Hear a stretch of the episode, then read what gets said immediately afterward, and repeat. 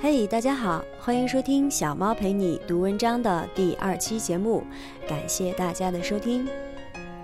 小猫陪你读文章这个节目是希望能够与大家共同分享一些有价值的文章，透过它们品味生活，分享一些温暖与快乐。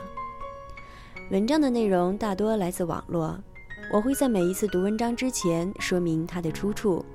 在这里，非常感谢原作者给我们带来的精神财富。小猫呢，因为工作的关系会不定期更新，也许不能每一回都很规律，但希望我的声音搭配你喜欢的文字，能够给你的生活带来一些温暖的时刻。也希望喜欢的同学能够对节目留下宝贵的意见，小猫也在努力的成长。小猫陪你读文章，遇见美文，共同分享。我们都希望能够遇见一个合适并可以共度一生的人，过着你爱他，同时他也爱你的生活。曾经看过个报告，说人一生在这个地球上，符合你一切条件、性格、任何所谓合适的人，平均有一千七百个。相信很多人在没有遇到那个对的人之前，都曾经狠狠地吐槽过：“这到底得多路痴啊！我一直在等你，可你到底要迷路到什么时候呢？”不要着急，相信那个人也在这样等着你，而时光会给予我们一切，我们只需要做好最好的自己。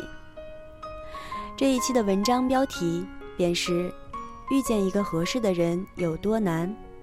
来自微信订阅不正常人类研究中心，它的原作者是小严谨。在此，再次非常感谢原作者分享给我们的人生感悟。遇见一个合适的人有多难？人跟自己处理不好关系的时候，跟谁恋爱都不合适。如何才算和自己处理好关系？抽象一点表达的话，那就是你坐在那里，不会着急去抓住一些什么，惴惴不安，也不总是去懊恼错过了什么，患得患失，身上容易表现出来的戾气与浮躁慢慢抹去，觉得一切来来去去都很平静，做着自己认为正确的事情，对未来有信心，对现在。有耐心，这种状态下，你跟自己相处是愉快的、自信的。只要多点勇气和积极，便会遇到合适的对象，走入爱情。那么，比较理性的角度说的话，我觉得有以下三点：第一，自我认知与接触链的认知基本一致。一个人对自我的评价与认知，往往与现实所表现出来的有偏差。很多长得还行的姑娘都喜欢自拍，感觉自己有内涵、纯真善良、要求不高、长相至少中等偏上等。很多天天看动作片的宅男都觉得自己内心淳朴、忠诚专一、看透人性、幽默风趣等等。不一而足，不多举例。以免误伤，所以常常会出现一些所谓极品，基本上都是自我认知与他人评价严重反差。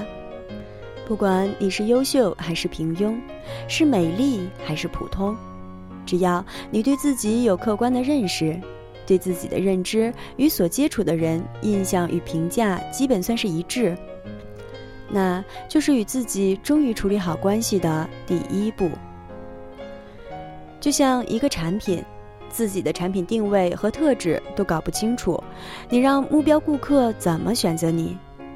自己都不认识自己，自己都不知道自己真正的需求与渴望，还找什么合适的对象？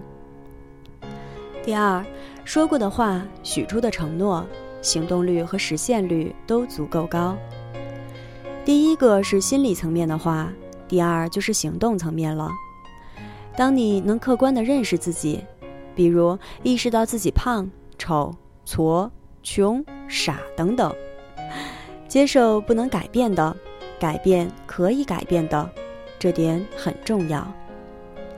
一个人对自己说出的话都不能负责，怎么对另一个人负责？大话谁都会说，可真能下决心去做到的却是少数。喊着减肥的，却依然天天吃夜宵；说着梦想奋斗的，打开电脑依然是游戏和刷微博。对自己的工作不满意，喊着要辞职跳槽的，却一次次拖延恐惧。想学点语言或者技能，却始终坚持不下去。这样子的人，题主问题描述中的“航海不怕远，不怕艰险，怕没有方向，怕不知道去哪儿”，你觉得可能吗？可能吗？可能吗？估计前一分钟还说我喜欢大海，大海自由，哦，我要做海贼王。下一秒看到波涛汹涌，就说咱们还是洗洗睡了吧。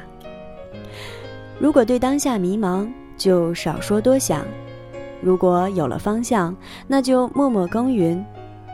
心嘛收不住，嘴嘛管不牢，腿又迈不开，脑子又不肯动，那也别奢望多想了。